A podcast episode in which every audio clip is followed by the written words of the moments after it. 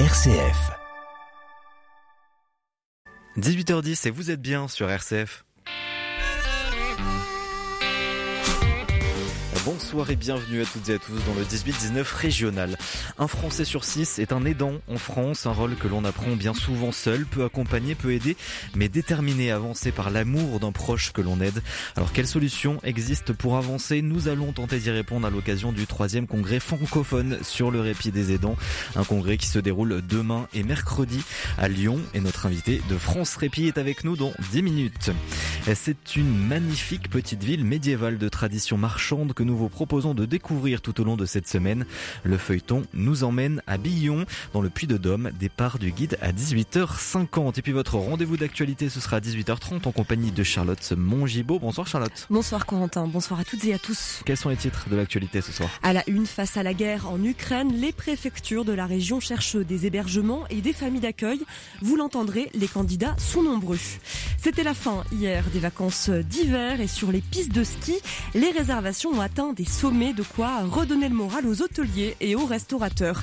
Et puis on parlera dans ce journal du Salon international de l'agriculture, salon qui a fermé ses portes. Hier, les éleveurs sont rentrés, sont rentrés et certains avec des médailles. On en parlera, on fera aussi le point sur votre météo. Encore un épisode de gel est attendu cette nuit, mais moins important que celui de la nuit dernière. Merci beaucoup Charlotte et à tout à l'heure 18h30. Dans 5 minutes, nous partons en Ardèche visiter nos ressourceries, structures ou écologie et sociale ne font qu'un. Mais d'abord, c'est le clin d'œil positif du jour. 18-19, une émission présentée par Corentin Dubois. Et c'est l'heure du clin d'œil positif et ce soir il nous emmène au Puy-en-Velay en Haute-Loire où nous attend dans les studios de RCF Cédric Bonnefoy. Bonsoir Cédric. Bonsoir Corentin, bonsoir à tous. Et ce soir, vous nous parlez cinéma. Et plus particulièrement de courts-métrages. Laetitia Agarez et Maxime Legalet sont deux jeunes étudiants pono. Ils terminent cette année leur BTS audiovisuel. La formation est en alternance. Se pose très vite la question de l'employeur. Pas facile en Haute-Loire d'en trouver. Laetitia et Maxime ont finalement signé un contrat avec la mission locale du Velay basée au Puy. La structure avait besoin de visuels de communication à destination des jeunes et des institutions. Finalement, tout le monde s'y retrouvait. Et ça va plus loin. Et oui, tout à fait, Corentin. Ça, c'était pour euh, la présentation parce que, outre la communication, l'autre partie du deal, si on peut dire ça comme ça, pour Laetitia et Maxime, c'était d'accompagner les jeunes aidés par la mission locale. Et c'est là qu'a germé l'idée de participer au Nikon Film Festival. Et ce festival, c'est quoi pour les non-initiés? Il regroupe des centaines de courts-métrages d'un peu plus de deux minutes. Chaque année, des dizaines de réalisateurs en herbe ou passionnés se lancent en espérant retenir l'attention du jury. Cette année, plus de 1600 films sont en compétition. Parmi eux, Un rêve en Haute-Loire, c'est le titre du court-métrage qu'ont réalisé Laetitia et Maxime. L'écriture du scénario a été pensée avec les jeunes aidés par la mission locale à l'occasion d'une séance par semaine. Les deux jeunes travaillent sur ce projet depuis des mois. Écoutez Laetitia Garez.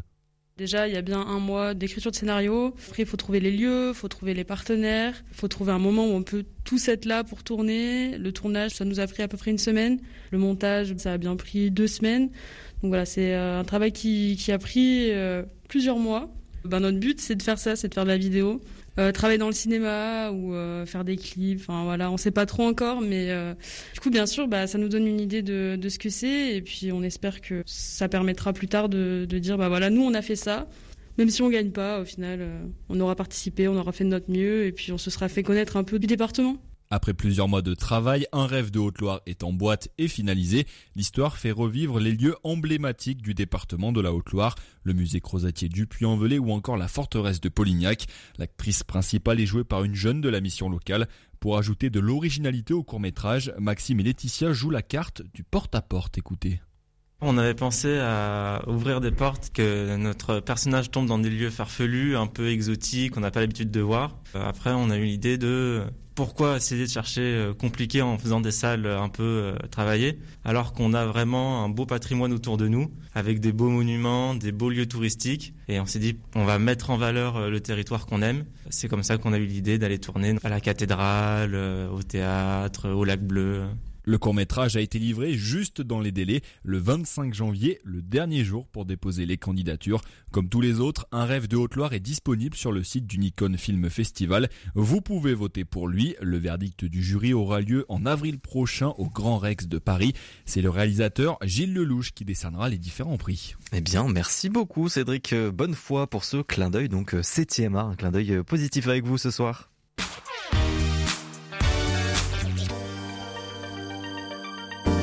Connaissez-vous le principe des ressourceries Ces structures d'insertion sociale revalorisent les objets, mais aussi les humains qui y travaillent? Marie-Charlotte Laudier en Ardèche est allée faire du shopping à la ressourcerie de Vernou en Vivarais, ressourcerie du groupe Tremplin dont le cœur de métier est l'insertion par l'activité économique.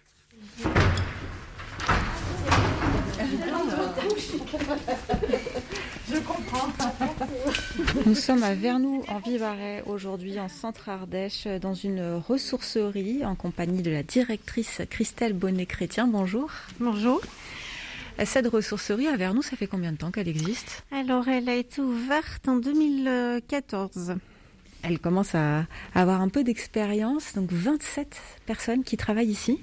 Oui, 27 salariés en insertion répartis en deux groupes hein, parce qu'on essaye de travailler en demi-équipe euh, le mercredi et le samedi. Alors ce sont des personnes qui nous sont orientées et qui répondent toutes à des critères euh, d'insertion donc euh, des demandeurs d'emploi longue durée, des travailleurs handicapés, euh, des personnes bénéficiaires des minima sociaux, des personnes de plus de 50 ans, de moins de 26 ans, euh, en général, sont les plus les critères essentiels en fait. Donc, elles sont ici en CDI ou c'est un tremplin, comme le nom de votre association l'indique C'est un CDDI, un contrat à durée déterminée d'insertion. Donc, normalement, le contrat est conclu pour 24 mois. Le but étant que euh, pendant ces 24 mois, les salariés soient accompagnés par une conseillère en insertion professionnelle de manière à retourner à l'emploi. Alors là, est-ce qu'on a une, conseillère en, insertion qui est euh, près de nous? Suis Céline Laslas, donc je suis euh, conseillère en économie sociale et familiale et puis bah, j'accompagne euh, bah, notre public en insertion euh, pour bah, la recherche d'emploi essentiellement, et puis voilà, résoudre toutes les problématiques qu'il y a autour de la recherche d'emploi. Par quoi ça passe alors? Déjà déterminer le projet, pour pouvoir faire des stages en entreprise, pour vraiment déterminer leur, leur projet professionnel, de la formation. On travaille sur le CV, sur la préparation des entretiens d'embauche. Euh, voilà, c'est très étendu. C'est, enfin, voilà, chaque personne est différente, donc on travaille sur euh, des choses très pointues en fonction de la personnalité euh, et puis des, besoins des personnes. Ça veut dire que quand on est salarié ici, on vient travailler, mais aussi on vient bénéficier d'un, accompagnement. Exactement. En parallèle, voilà, ils sont accompagnés dans leur projet professionnel.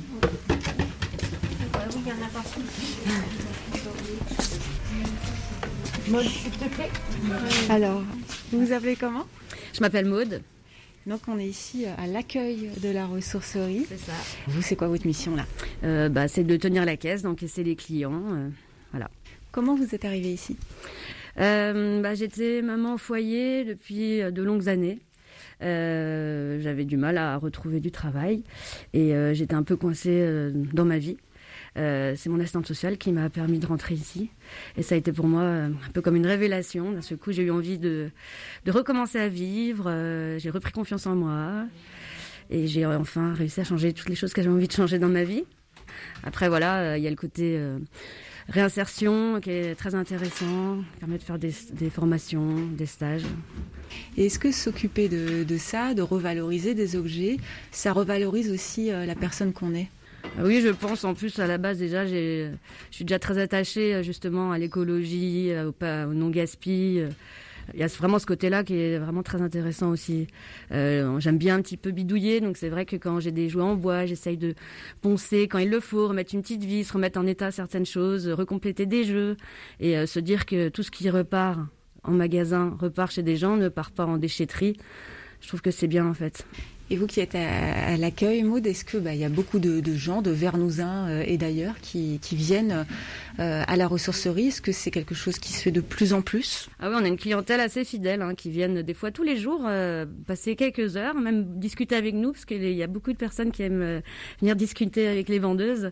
J'ai l'impression qu'il y a de plus en plus de monde, en fait. Ça touche de plus en plus de gens, le, de non gaspiller, et puis de voir qu'on vend des produits de bonne qualité. En, à, des prix vraiment abordables. Ça c'est bien, ça plaît, je pense, de plus en plus.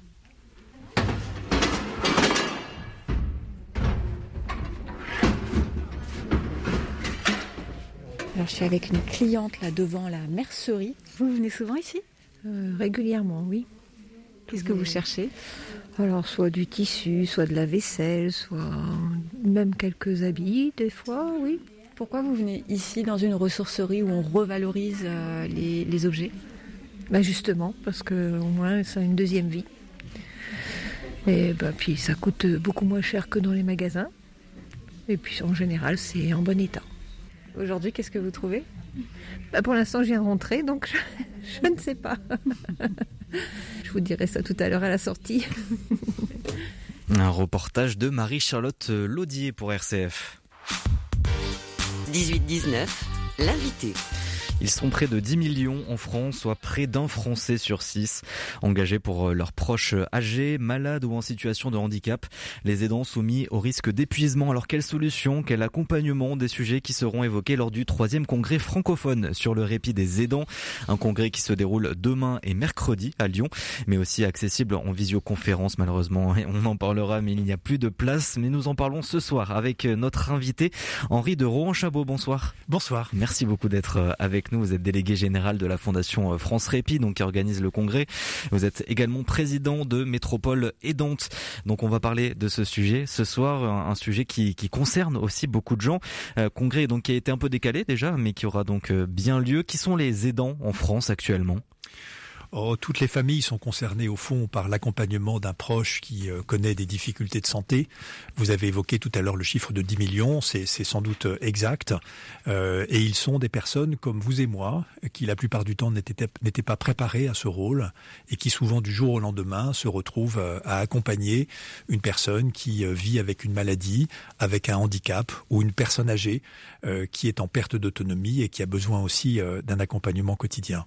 Donc un cercle assez large de ces profils, profils différents euh, aussi oui, on peut être euh, le, parent euh, d'un enfant en situation de handicap, on peut être le conjoint d'une personne qui a une maladie, on peut être aussi l'enfant âgé d'une personne dépendante, mais on peut aussi être l'enfant, ce qu'on appelle un, jeune aidant, c'est-à-dire l'enfant d'un d'un adulte euh, qui euh, vit avec une maladie et un handicap. Et on a d'ailleurs découvert il y a quelques il y a quelques années euh, que entre un et deux élèves par classe euh, était un jeune aidant, c'est-à-dire que le soir, en plus du, du, travail scolaire, euh, il a aussi à s'occuper d'une maman euh, malade, d'un d'un grand frère ou d'une grande sœur, et c'est évidemment un rôle auquel les enfants ne sont pas préparés. Et à quel moment on est considéré comme aidant?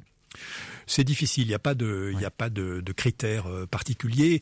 Dans la plupart des cas, il faut le dire, sur les 10 millions d'aidants que vous avez cités tout à l'heure, dans la plupart des cas, ça se passe très bien. Et l'aide apportée à son proche, d'abord est une aide euh, consentie acceptée et même souvent, euh, euh, je dirais, une relation tout à fait sereine et, même féconde. simplement, dans, une, dans, dans certaines situations, cet, cet, accompagnement est trop lourd et il impacte assez fortement sur, sur les, les relations intrafamiliales, sur, sur la, la, la vie professionnelle, sur la vie sociale. On considère qu'environ 20% des aidants, euh, c'est-à-dire en France autour de 2 millions, euh, consacrent plus de 50 heures par semaine à leurs proches. 50 heures, c'est un plein temps. Ça veut dire que quand je m'occupe de mon proche 50 heures par semaine et plus, ma vie professionnelle, ma vie sociale, les relations à l'intérieur de la famille deviennent forcément très compliquées, beaucoup plus compliquées. Et là, on a probablement besoin d'un accompagnement adapté. Et alors globalement, comment vit l'aidant en France euh, à travers son rôle? Euh, euh, alors d'abord, l'aidant a beaucoup de difficultés à se reconnaître aidant. Euh, tous les acteurs qui proposent des solutions pour les aidants vous diront la même chose, c'est-à-dire que les aidants sont d'abord des conjoints, des parents, des enfants, et ils ont souvent du mal à faire la distinction entre la relation affective qu'ils ont avec leurs proches et leur rôle d'aidant, qui est un rôle assez factuel finalement, mmh. et qui consiste en une multitude de tâches, euh, gérer les, les, les, dossiers administratifs, euh, apporter du, euh, du soin, coordonner les, les, acteurs de santé qui viennent à domicile, et au fond toutes ces, toutes ces activités, les aidants le font sans toujours reconnaître qu'ils sont des aidants. Et quelles conséquences Vous avez parlé des conséquences que ça peut avoir sur notre vie professionnelle. Quelles conséquences aussi ça peut avoir sur euh, l'aspect euh, psychologique et, social également d'un aidant? Ça peut avoir des conséquences très lourdes, et notamment euh, les aidants qui sont les plus sollicités. évidemment, vous comprenez bien que ça va impacter les relations à l'intérieur de la famille, la conjugalité, la relation avec les autres enfants, si c'est un enfant qui est, qui est en situation de fragilité, et bien sûr la vie sociale, parce que lorsque je m'occupe d'un proche euh, qui demande tellement d'attention, euh, où j'y consacre l'essentiel de mon énergie, honnêtement le soir, je n'ai plus le cœur à sortir, à aller au cinéma, à voir des amis, et donc il y a un risque aussi de désocialisation progressive, de d'enfermement euh, au domicile, et évidemment tout ça nécessite d'être accompagné parce que ça n'est pas une bonne solution. Un aidant qui s'épuise est un aidant qui présente le risque euh, même involontaire, de maltraiter son proche parce que tellement épuisé euh, qu'il risque en effet de ne pas lui apporter euh, toute l'attention et tout le soin nécessaire. Donc il est, donc indispensable de repérer les aidants les plus sollicités et de leur proposer, en leur laissant bien entendu le choix de cette décision, mais de leur proposer des solutions qui vont leur permettre de mieux vivre leur rôle d'aidant. D'où l'importance de bien observer les risques d'épuisement, de les repérer. Comment on fait pour les repérer, ces risques? C'est difficile euh, parce que c'est au domicile que ça se joue. Alors, qui sont les personnes qui peuvent repérer les risques d'épuisement? Ce sont souvent les soignants du domicile.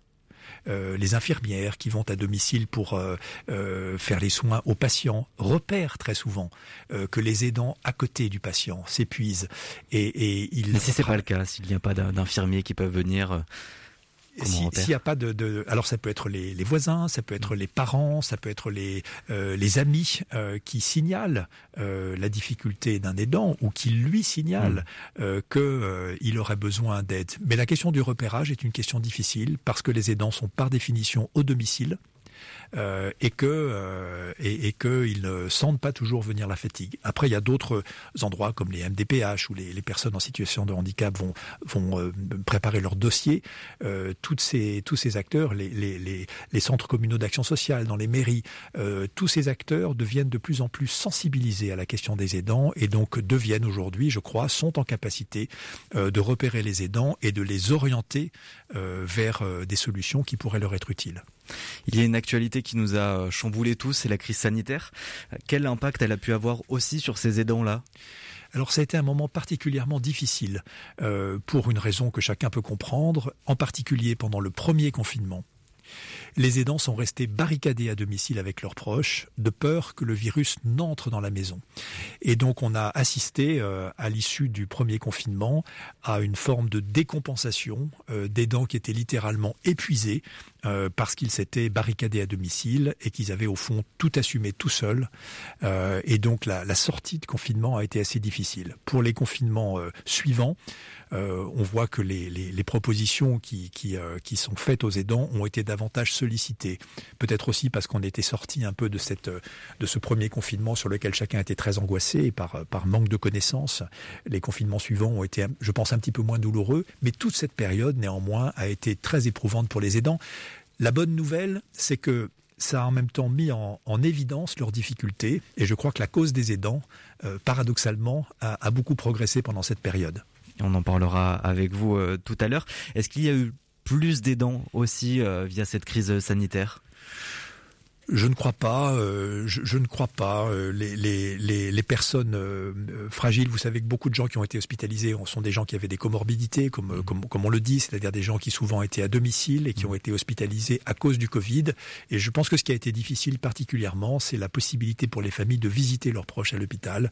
Et, et, là, il y a eu des situations en effet très très dures avec des, des, aidants qui n'ont pas pu concrètement suivre, être proches de, de leur de leurs euh, de leurs proches hospitalisés. Mais des solutions donc euh, existent pour accompagner et notamment avec votre fondation euh, France Répit, on parlera de cette maison de répit notamment à Lyon avec vous Henri de Ron Chabot, vous restez avec nous, on se retrouve dans une dizaine de minutes après le journal régional.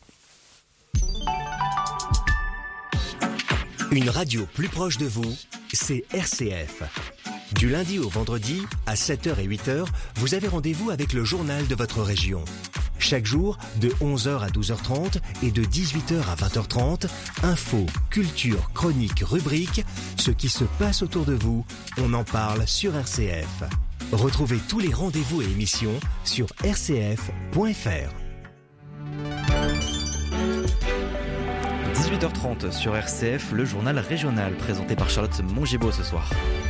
Bonsoir Corentin, bonsoir à toutes et à tous. Face à la guerre en Ukraine, les préfectures de la région cherchent des hébergements et des familles d'accueil. Vous l'entendrez déjà, des candidats répondent à l'appel. Et c'est la fin des vacances d'hiver pour la zone B. Ce fut une excellente saison sur les pistes de ski. Les réservations ont atteint des sommets. Et puis on parlera dans ce journal du Salon international de l'agriculture, salon qui a fermé ses portes hier. Les éleveurs, les agriculteurs sont rentrés, certains chargés de médailles. Et puis on fera le point en fin d'édition sur votre météo. Un nouvel épisode de gel est attendu cette nuit.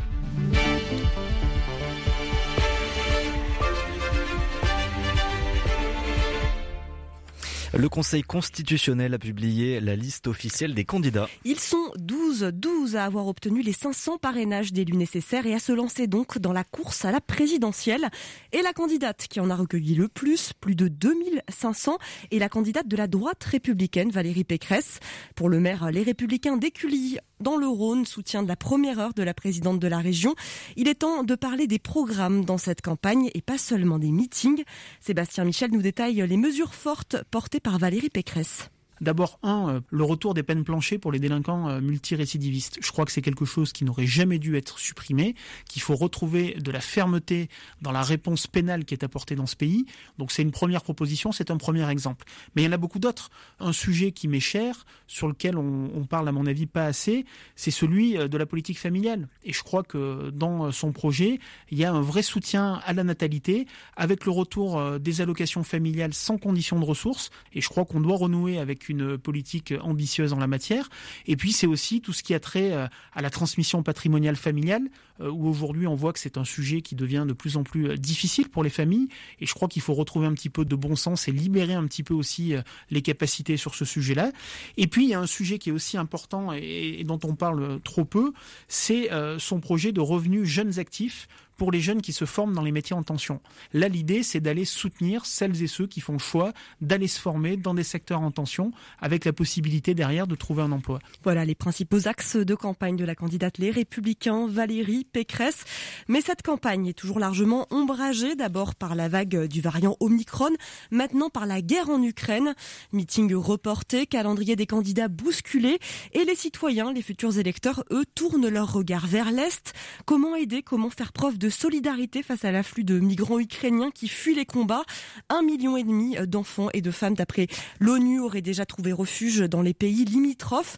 Et en France, 2500 Ukrainiens ont été accueillis depuis le début de la crise et de la guerre en Ukraine. Pour les autres, la question du logement se pose. Les préfectures appellent les volontaires à se signaler auprès de la mairie de leur commune. En Haute-Savoie, Vanessa Sanson a été à la rencontre de ces généreuses futures familles d'accueil. Amandine habite à Marigné, à 2500 km de là. Des femmes et des enfants fuient vers l'ouest. Et à la vue de ces images, cette maman de deux enfants ne pouvait pas rester les bras croisés. Elle compte accueillir une famille chez elle. Ce sera une des deux chambres euh, de nos enfants qu'on va devoir libérer, sachant que moi j'ai mon activité professionnelle à la maison, donc c'est pas, j'ai mon cabinet, je suis thérapeute, euh, donc c'est pas forcément quelque chose qui va être très simple. De toute manière, euh, quoi qu'il arrive, on s'adaptera et je pense que c'est plus important que tout le reste. Un élan humanitaire salué par euh, Frédéric Lardet. La collectivité sera aux côtés des particuliers, assure la présidente du Grand Annecy. Un hébergement d'urgence, gymnase pour qu'on puisse accueillir. Et là, aujourd'hui, on a à peu près déjà, euh, rien que sur les, particuliers, des propositions de 300 à 400 logements mis en, disponibilité, et puis aussi des logements qui sont vides et qui pourraient être euh, euh, utilisés par des familles. À Cruzeil, l'internat Montessori va accueillir une partie de l'équipe de basket ukrainienne. Isabelle Grenier est à l'initiative. Donc elles vont être accueillies là-bas. donc les jeunes qui sont là-bas, très actifs, ils attendent que ça. Ça a été assez émouvant hier quand je les ai vus Donc ils ont déjà tout préparé. Ils ont préparé leur, leur chambre, ils ont préparé un petit salon. Les collectivités locales comptent sur les associations pour accompagner sur le long terme les réfugiés. Exemple de la CIMAD, Philippe Invert, secrétaire de l'association en Haute-Savoie. On aura la vigilance sur le long terme sur justement les difficultés qui d'émerger, des situations qui peuvent être personnelles, euh, individuelles, qui ne rentreront pas forcément dans les cases, pour lesquelles il faudra plus ou moins s'engager pour obtenir euh, gain de cause, mais que les choses soient réellement en accord avec ce qui a été annoncé. La ville d'Annecy accordera à la Croix-Rouge une subvention de 5 000 euros lors du prochain conseil municipal. Un formulaire pour centraliser les aides a également été mis en ligne. Et à noter que plusieurs mairies de la région répertorient sur leur site internet des liens pour savoir comment aider, notamment le site de Clermont-Ferrand, de Grenoble et de Lyon. La préfecture de l'Allier vient de créer une adresse mail pour les particuliers qui souhaitent proposer un hébergement aux déplacés ukrainiens. Bref-aide-ukraine at Sur le front du Covid-19, bonne nouvelle, la vague continue à reculer avec vigueur. Les hôpitaux reprennent leur souffle. Le plan blanc niveau 2 vient d'être levé dans le Rhône et le Nord-Isère face à une pression hospitalière en baisse. Les patients Covid représentent maintenant moins de 20% des malades en réanimation, mais le niveau 1 de ce plan blanc reste activé pour permettre aux hôpitaux et cliniques de se réorganiser en cas de reprise. Et puis toujours côté santé, c'est un investissement historique. Sanofi vient d'annoncer un milliard d'euros pour le développement de la technologie à ARN messager utilisée pour de nombreux vaccins anti-Covid. Annonce alors que le Premier ministre est actuellement en déplacement dans le Rhône à Neuville-sur-Saône pour poser la première pierre d'une nouvelle usine de production de vaccins Sanofi. Et c'est la fin depuis hier des vacances d'hiver. Dernier slalom hier sur les pistes de ski, dernier tour de luge avant de reprendre aujourd'hui le chemin de l'école ou du travail. Et c'est la fin d'une très très bonne saison en Isère, en Savoie et en Haute-Savoie avec une fréquentation exceptionnelle, un taux d'occupation de 90% en moyenne. Alors les professionnels du tourisme arborent un large sourire après deux hivers compliqués, même si la guerre en Ukraine fait planer le doute sur la pérennité de cet élan. Carole Duvernay, responsable de l'Observatoire Savoie-Mont-Blanc tourisme. Oui, bien évidemment. Hein. Je crois qu'on est tous, euh, inquiets euh, de ce contexte. En revanche, pour l'instant, euh, pas d'incidence sur les réservations et même au contraire, hein, elles sont assez bonnes hein, pour toute cette période du mois de mars où là encore, on voit d'importantes réservations qui se sont déclenchées en, dernière minute. Et vraiment, les chiffres commencent à être très bons.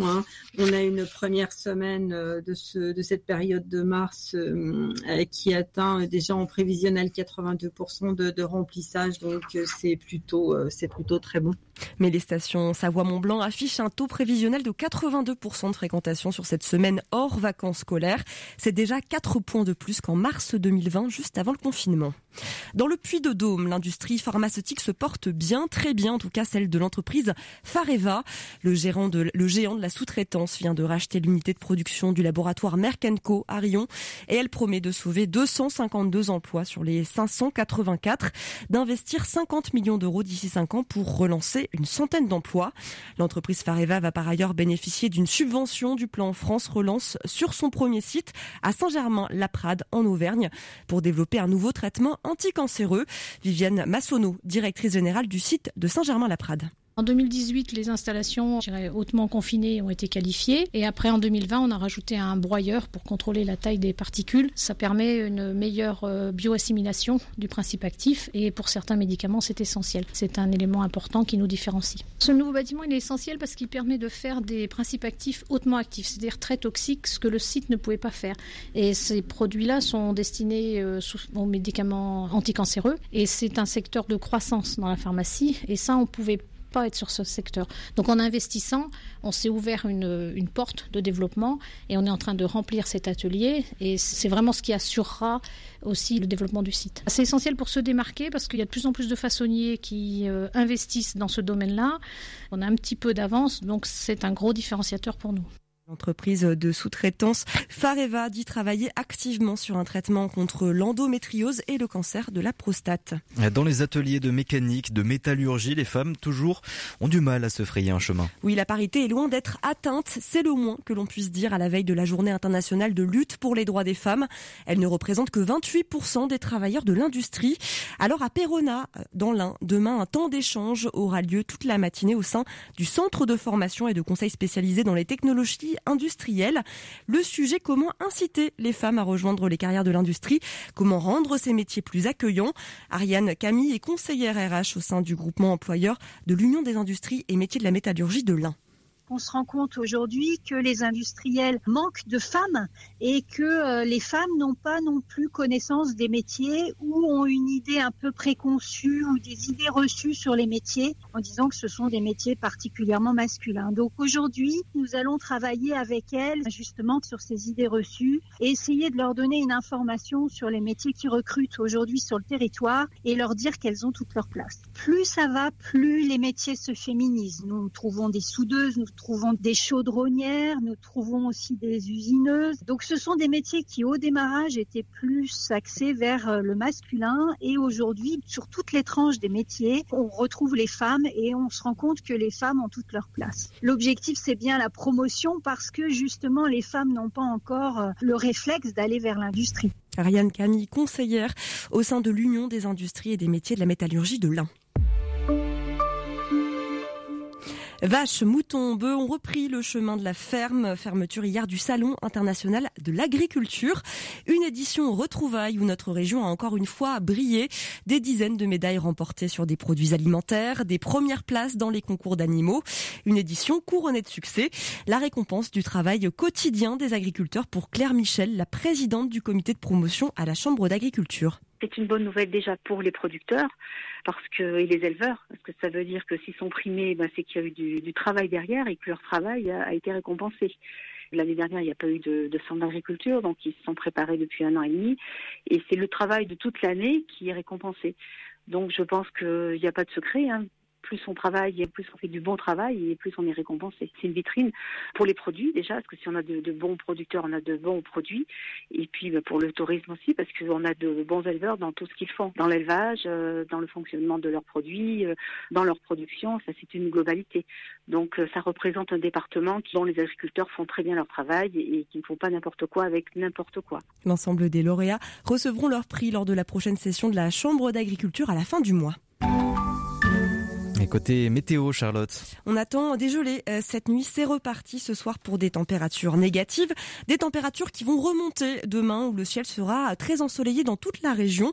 Demain matin, comptez 0 au Puy-en-Velay, 1 degré à Chambéry, 2 à Clermont-Ferrand, 3 à Roanne. L'après-midi, 10 à Annecy, 12 à Bourg-en-Bresse et 13 à Grenoble. Merci beaucoup Charlotte et à demain 18h30 pour toute l'actualité régionale. Retour à présent avec notre invité ce soir Henri de Rouen-Chabot et nous parlons de la question des à l'occasion du troisième congrès francophone sur le répit des aidants. Une radio plus proche de vous, c'est RCF. Du lundi au vendredi, à 7h et 8h, vous avez rendez-vous avec le journal de votre région. Chaque jour de 11h à 12h30 et de 18h à 20h30, infos, culture, chroniques, rubriques, ce qui se passe autour de vous, on en parle sur RCF. Écoutez votre radio sur l'application RCF, disponible sur App Store et Google Play. 18-19, l'invité. Et l'invité ce soir, c'est Henri de Rouen-Chabot, cofondateur et délégué général de la Fondation France Répit, qui organise ce troisième congrès francophone sur les répits des aidants. Vous êtes aussi président de, de Métrépole Aidante. On va en parler dans quelques instants euh, avec vous. Mais avant cela, donc France Répit qui, agit depuis euh, longtemps aujourd'hui euh, sur le, le, territoire, il y a presque dix ans. Comment vous observez déjà une évolution concernant ces questions pour l'accompagnement, l'aide des, des aidants et aussi sur, sur ce répit? Oh, ça a été longtemps un sujet invisible. Et je crois que la France avait sans doute un peu de retard par rapport euh, aux pays du nord de l'Europe ou aux pays euh, euh, nord-américains. Je pense en particulier au Québec, qui est un pays très avancé sur ces sujets. Et puis, en effet, nous avons commencé sur ces, ces, questions il y a juste dix ans. Et, et en disant, je, je peux euh, témoigner que la, la question des, des, proches aidants euh, est devenue beaucoup plus visible. Elle fait aujourd'hui l'objet euh, de politiques publiques structurées avec des moyens financiers. Et donc, on peut dire que si on avait un peu de retard, on l'a sans doute rattrapé. Et aujourd'hui, sur certains aspects, on est même un pays assez innovant. Quels sont les acteurs qui dynamisent cette question? À l'origine, beaucoup d'acteurs de terrain euh, beaucoup de projets qui ont émergé euh, parce que des familles étaient concernées, ne trouvaient pas de solution. Euh, beaucoup d'associations de patients aussi. Je pense à France Alzheimer, qui a été un des précurseurs sur ce sujet des aidants, mais aussi à APF, France Handicap ou à d'autres associations représentant des personnes en situation de handicap ou malades, ont développé progressivement des initiatives pour euh, soutenir les aidants. Et puis au fur et à mesure que le, sujet est devenu euh, plus connu, on assiste depuis quelques années à un foisonnement d'initiatives euh, qui sont prises par des particuliers, par des associations de patients et d'aidants, mais aussi par des établissements de santé et puis par des entreprises, des start-up qui mobilisent leur intelligence, leur énergie pour proposer des solutions nouvelles pour les aidants. Et aujourd'hui, on pourrait dire que finalement, on ne manque pas d'offres. Des solutions, il y en a beaucoup. Mais les aidants ont souvent du mal à se repérer dans ces solutions pour trouver euh, vraiment celle qui correspond à leurs besoins. Et vous disiez tout à l'heure beaucoup d'isolement, euh, aussi difficulté à se rendre compte qu'on est aidant. Alors comment on récupère ces aidants-là? C'est une des difficultés principales. Je l'évoquais tout à l'heure, le repérage des aidants et euh, je dirais la, le besoin que, l'on a de leur faciliter l'accès aux solutions disponibles. Aujourd'hui, si vous êtes aidant et que vous ouvrez votre ordinateur en essayant de dire quelles sont les solutions qui sont disponibles pour moi, au fond, il y en a tellement. Et vous avez tellement de mal à savoir ce qui est vraiment adapté pour vous et puis ce qui a de la valeur et ce qui en a moins que je le risque, c'est que vous refermiez votre ordinateur en disant bah, finalement c'est trop compliqué et je ne demande rien. C'est pour cette raison que dans la métropole de Lyon, on a euh, développé une initiative collective et on a rassemblé au sein de Métropole Aidante l'ensemble des acteurs associatifs, publics, privés qui développent des solutions pour les aidants et on a créé bêtement ce qu'on pourrait appeler un guichet unique pour faciliter l'accès aux solutions qui existent. Il y a près de 300 solutions sur la métropole de Lyon. Des euh, solutions, c'est-à-dire des, actions, des activités, des associations aussi, des acteurs? Je peux en citer quelques-unes. Euh, des solutions d'accueil temporaire qui permettent de confier son proche pour quelques heures ou quelques jours pour pouvoir souffler. Je pense aussi à des euh, actions de soutien psychologique à de l'aide aux démarches administratives, à des actions spécialisées pour les aidants à chaque fois. Spécialisées pour les aidants, absolument. Je pense à des à des euh, à des sessions de paire aidance permettre à des aidants de se retrouver entre eux pour échanger sur les bonnes pratiques, euh, mais aussi euh, de ce qu'on appelle le relayage ou le répit à domicile, où un professionnel va venir remplacer l'aidant familial quelques heures ou quelques jours. Vous voyez qu'au fond, il y a une multitude de solutions. Euh, il y a aussi des, séances de soutien psychologique, euh, il y a aussi euh, des groupes de parole, des cafés des aidants. Et au fond, on ne manque pas de solutions. On manquait et on manque souvent sur les territoires de coordination pour rendre ces solutions plus accessibles aux personnes. Et comment on fait pour créer cette coordination eh France Répit, par exemple, on est le, congrès euh, francophone, on euh, est. Comment on peut euh, étendre sur le territoire régional déjà, mais ensuite français cette coordination? Eh bien, je, crois qu'il appartient aux, acteurs locaux, sous l'impulsion sans doute d'ailleurs des collectivités qui ont la responsabilité, qui ont la compétence pour s'occuper des aidants, et je pense en particulier aux conseils départementaux. Il leur appartient de réunir, de mobiliser les acteurs, quelle que soit d'ailleurs leur, leur origine, euh, qui s'intéressent à la question des aidants et de coordonner leur action pour la rendre plus lisible, plus accessible et donc plus mobilisée. Quels sont les enjeux autour de ces solutions qui, qui on l'a dit, donc existent, mais qui, qui tendent à, à évoluer, à s'étendre encore plus? Quels sont les enjeux de trouver ces solutions aussi? Eh bien, je, pense que notre pays, depuis 2019, euh, s'est doté euh, d'une politique, enfin, d'une politique euh, nationale globale de soutien aux aidants. Jusque, jusque-là, il y avait des politiques sectorielles euh, dans le champ de la maladie d'Alzheimer ou dans le plan cancer, dans le plan maladie neurodégénérative. Donc spécifique aux maladies. Exactement. Et depuis 2019, sous l'impulsion de la ministre Sophie Cluzel, qui a fait un travail assez remarquable, il faut le, souligner, la France s'est dotée d'une stratégie nationale qui s'appelle Agir pour les aidants et qui, avec des moyens financiers importants, propose le développement de très nombreuses solutions pour les aidants que ce soit euh, des lieux de répit, que ce soit euh, la rémunération de congés de proches aidants pour les aidants qui ont une activité professionnelle et qui doivent s'interrompre pour s'occuper de leurs proches. Donc tout ça, il y a eu beaucoup d'avancées. L'enjeu aujourd'hui, c'est que euh, toutes ces initiatives, toutes ces possibilités soient mieux connues du public. Et puis bien sûr ensuite qu'on aille plus loin, euh, parce que l'effort qui a été fait est important, mais il est encore insuffisant. Et je rebondis sur ce lieu de répit, euh, que peut être aussi la maison de répit que vous avez donc créée au niveau de, de, France Répit, votre, votre fondation. Comment ça fonctionne et quel est un petit peu l'intérêt de cette maison?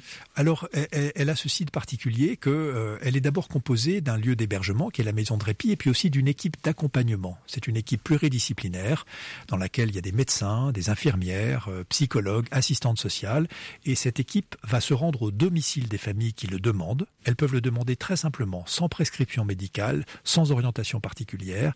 Elles peuvent simplement nous contacter. Notre équipe va aller les rencontrer à condition qu'elles habitent la métropole de Lyon, malheureusement pour l'instant. Et cette équipe va les rencontrer sur euh, le lieu de vie, au domicile, ces familles, à la fois la personne euh, fragilisée, mais aussi et surtout ses aidants. On va évaluer ensemble la, la, situation, les besoins des aidants, et on va euh, mettre en place des solutions qui vont permettre à cette famille de mieux vivre ce moment-là. Parmi ces solutions, il y a la possibilité de faire un séjour dans la maison de répit. Ce séjour, il peut avoir plusieurs formes. On peut accueillir simplement la personne malade ou en situation de handicap et ça permet au reste de la famille de souffler à domicile, de partir en vacances, de participer à un événement professionnel, quelle que soit la raison, et d'ailleurs il n'a pas à en justifier. Mais la maison de répit permet aussi d'accueillir le patient et son aidant ou ses aidants euh, pour un séjour ensemble dans les mêmes chambres ou dans des chambres séparées, où chacun va pouvoir souffler, se reposer, et on va pouvoir continuer aussi ce travail d'évaluation de la situation du domicile pour mettre en place euh, des solutions qui vont rendre le retour à domicile plus apaisé. Et puis dans cette maison de répit, on accueille aussi les aidants tout seuls. Et des innovations euh, comme celle-ci, il en existe plusieurs là sur le territoire qui se créent alors la maison de répit, malheureusement aujourd'hui, est la seule en France. On prépare l'ouverture d'une prochaine maison en Ile-de-France, on l'espère pour l'année 2024. Mais euh, euh, on est contacté pratiquement toutes les semaines par des porteurs de projets partout sur le territoire euh, qui souhaitent créer des maisons de répit ou des lieux de répit. Ça montre simplement deux choses. D'abord que le besoin est partout et qu'il est vraiment important sur les territoires, mais aussi que le, statut juridique et le financement de ces maisons de répit aujourd'hui euh, n'est pas encore euh, facile euh, parce que le cadre n'existe pas et qu'il faudra dans les mois et les années à venir pouvoir créer un statut des maisons de répit, un financement qui, qui corresponde pour que cette offre puisse se déployer partout sur le territoire et répondre aux besoins des aidants. Est-ce qu'on pourrait en, voir dans les prochaines années euh, en région Verne-Rhône-Alpes certains éclore? Bien sûr, bien, bien, sûr, et, on est en contact d'ailleurs avec plusieurs, euh, plusieurs acteurs qui souhaitent développer des maisons euh, secondaires. Je pense qu'il y aura une grande maison par région. il y en a déjà une à Lyon, mais on pourrait très bien imaginer sur notre région d'avoir des, maisons des petites sœurs, hein, des maisons qui viendraient compléter cette offre au plus proche des besoins des aidants. Et donc un congrès aura lieu demain, ce troisième congrès francophone qui a lieu donc euh, à Lyon demain et mercredi ou en visioconférence, mais donc malheureusement il n'y a plus de place, c'est plus possible euh, d'y participer. Tout est complet, archi complet, c'est le signe que ce sujet est un sujet brûlant. On pourra quand même suivre peut-être un bilan ou en tout cas de ce qui, ce qui en tire un petit peu de ce congrès avec les différents intervenants. Sur le site du congrès, les replays et des actes euh, édité dans quelques, dans quelques semaines ou quelques mois. Donc sur le www.congrès-répi.fr. Merci beaucoup d'avoir été avec nous, Henri euh, de Rohan-Chabot. Donc je rappelle, vous êtes cofondateur et délégué général de la Fondation France Répi. Merci à vous. 18-19, le feuilleton de la semaine. Et direction Billon dans le Puy de Dôme pour notre feuilleton de la semaine, une visite que nous allons vous proposer en compagnie d'Anne Conny, animatrice pour le label Pays d'art et d'histoire que porte la communauté de communes du pays de Billon. C'est un reportage proposé par Stéphane Marcelot. Voici le premier épisode. Alors Anne Conny, comment on peut le caractériser ce bourg de Billon? Euh, C'est un petit peu un, un village euh, illustre du passé médiéval ici qu'on trouve euh, en Auvergne Alors en effet, c'est un village très important euh, depuis l'Antiquité, mais qui connaît surtout un essor vraiment très très fort au Moyen Âge. Alors le Moyen Âge, c'est une période qui est très longue, donc on va dire surtout au XIVe et surtout XVe siècle, où là vraiment le commerce, la religion vont vraiment se, développer sur Billon et vont laisser euh, bah, les traces qu'on va voir ensemble aujourd'hui. Alors première étape de notre parcours, on se trouve sous une très belle porte bien conservée. Hein. C'est un bon refuge dans le cas de canicule en tout cas, bien à l'ombre. Oui, alors on est là sous la porte de la boucherie qui date donc du XIIe siècle et qui faisait partie intégrante d'une muraille euh, qui a été construite par le seigneur de la ville, qui était l'évêque de Clermont, à cette même époque. Euh, cette muraille, vraiment, elle est construite pour protéger donc ce quartier de commerce, hein, on va en parler tout à l'heure, mais surtout l'église Saint-Cerneuf, donc on, on, ira également, et de montrer le pouvoir, hein, bien sûr, de, de, du Seigneur dans sa ville. cette porte, elle n'était pas unique. On sait qu'on avait certainement quatre portes qui permettaient de pénétrer à l'intérieur de la muraille, et on a la chance d'en garder deux aujourd'hui. Donc la porte de la boucherie, en bas, donc à l'entrée, on va dire, de ce quartier médiéval aujourd'hui, et puis au plus proche de l'église, la porte de l'évêché, qui, euh, le nom hein, témoigne encore euh, du quartier donc qui se trouvait dans, dans cet endroit-là, euh, le, le, quartier de l'évêché, lorsque l'évêque venait à Billon. Alors peut-être on oui. peut remarquer également les crochets que vous voyez donc là sous cette porte de la boucherie, mais qu'on va aussi repérer au-dessus des, des arcs de de boutique euh, et euh, ces crochets alors ce sont pas des porte-manteaux euh, c'était vraiment les crochets où on attachait la viande hein, l'étal de viande donc à cette époque médiévale hein, fin du Moyen Âge début de la Renaissance finalement. Et puisqu'au Moyen Âge on va peut-être en reparler tout à l'heure on ne rentre pas dans la boutique mais bien tout le, le, commerce se fait depuis la rue seul le, le marchand reste dans sa boutique. Et donc toutes ces carcasses de viande eh bien étaient ici à l'air dans cette rue. Et on peut imaginer les odeurs euh, nauséabondes, mais aussi les insectes qui tournent autour et le sang qui coule. Et euh, l'intérêt ici de la rue, c'est qu'on voit qu'on va donc monter. Hein, on est sur une des buttes euh, de Billon, l'église étant au sommet de la butte, et un caniveau est donc installé au milieu de cette rue et permet, en fait, permettait d'écouler tous ces déchets vers la rivière qu'il y a en contrebas et qui est donc Langot. Je dis rivière, mais c'est plutôt un ruisseau, hein, vers le ruisseau, voilà, Langot. Rassurez-vous, Anne, les enfants passage, on, on les amène pas ici. Alors, on reçoit beaucoup de scolaires, mais euh, on leur fait des petites blagues, mais on, on les laisse finir la visite avec nous. Alors, on est là à peu près euh, au centre de, de, cette rue, avec euh, cette maison dite maison du boucher, qui est sans doute la plus impressionnante euh, de ces maisons à pans de bois que nous avons dans la rue. Alors c'est la plus impressionnante parce que c'est la plus importante en hauteur, mais aussi en, en largeur, euh, parce qu'on pense que c'était la maison euh, du maître de la corporation des bouchers. On pense même que derrière cette maison, il y avait proba probablement l'abattoir. Euh, qui était donc en, en, fond de, en fond de rue. Voilà pour ce premier épisode en compagnie d'Anne Conny qu'on retrouve demain dans le deuxième épisode du feuilleton de la semaine. Et on termine ce 18-19 avec Tonkus de Henge, un groupe euh, anglais créé par Jazz DeLorean, basé à Londres, un groupe aux influences plurielles, du rock'n'roll au gypsy jazz. Ils s'inscrivent dans un genre presque steampunk et pop rock déjanté. Leur premier album sort en 2013. Depuis, ils sillonnent l'Europe euh, de festival en festival, tel Glastonbury en Angleterre ou le WOMED en Espagne. Ils sont en tournée en France depuis le 10 février. Ils passent à Montluçon dans l'Allier au 109. Rendez-vous le 12 mars et on écoute un petit extrait pour terminer ce 18-19. On écoute le morceau Dirt.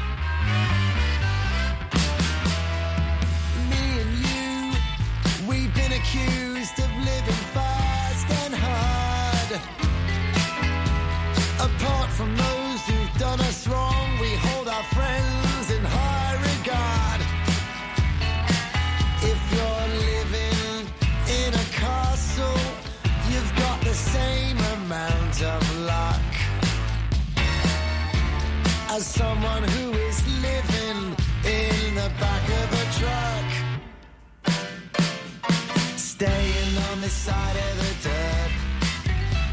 Staying on the side of the dirt. Help me reach the finish line without getting hurt. Staying on the side of the dirt. Oh, we're having fun.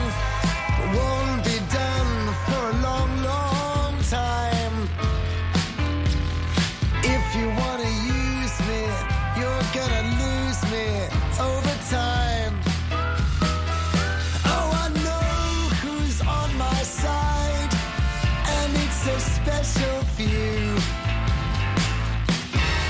Running the party now on a skeleton crew. Well, we'll see how we do. Staying on the side of the dirt. Staying on the side of the dirt. Help me reach the finish line without getting